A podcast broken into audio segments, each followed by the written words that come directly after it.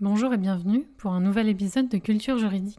Aujourd'hui, nous allons découvrir ensemble le singe juge. Je fais ici allusion à une statue qui était présente dans le labyrinthe du château de Versailles. Ce labyrinthe, construit par le neutre Charles Lebrun, le tout influencé par Charles Perrault, qui d'ailleurs écrira une fable dessus, le labyrinthe de Versailles en 1677, fut détruit sous le règne de Louis XVI. Ce lieu consistait alors en une balade bucolique, le tout ponctué de fables d'Ésope, écrivain antique dont Jean de La Fontaine s'inspira. Au milieu de ce labyrinthe trônait alors une statue de singe qui faisait alors référence à la fable 18 d'Ésope. Laissez-moi vous la lire. Un loup et un renard plaidaient l'un contre l'autre, pour une affaire fort embrouillée. Le singe qu'ils avaient pris pour juge les condamna tous deux à l'amende, disant qu'il ne pouvait faire mal de condamner deux aussi méchantes bêtes.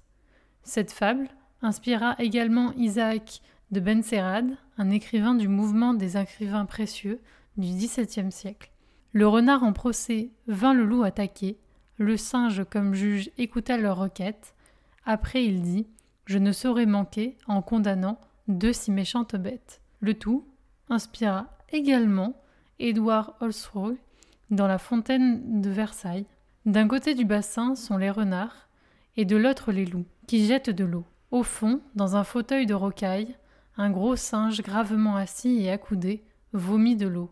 À ses deux côtés deux singes, l'un la baguette à la main en forme d'huissier, l'autre écrivant comme un greffier, jettent de l'eau et rendent cette fontaine très divertissante.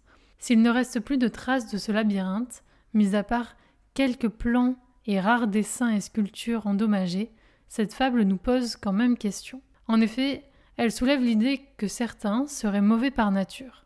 Cette hypothèse doit alors faire écho pour nous aux théories de César Lombroso. Ce médecin et criminaliste du XIXe et XXe siècle avait théorisé l'idée qu'il y avait des criminels nés et des hommes donc par nature même mauvais. Cette idée vient de la popularité des études des morphotypes et de la phrénologie de l'époque. Cette idée, c'est que certains physiques et notamment formes du crâne, donc pour la phrénologie, favoriseraient un criminel qui serait mauvais par nature. Lombroso alla jusqu'à créer un atlas des physiques qui montrait cette nature et cette prédisposition au vol, meurtre, empoisonnement, etc. Même si ces thèses furent remises en question avec Durkheim ou encore Göring, qui insistèrent, eux, sur l'idée que c'est l'environnement social qui fait basculer un individu vers une carrière criminelle. D'ailleurs, l'idée de métier criminel se retrouve dès le XVIIIe avec par exemple Vauvenargues.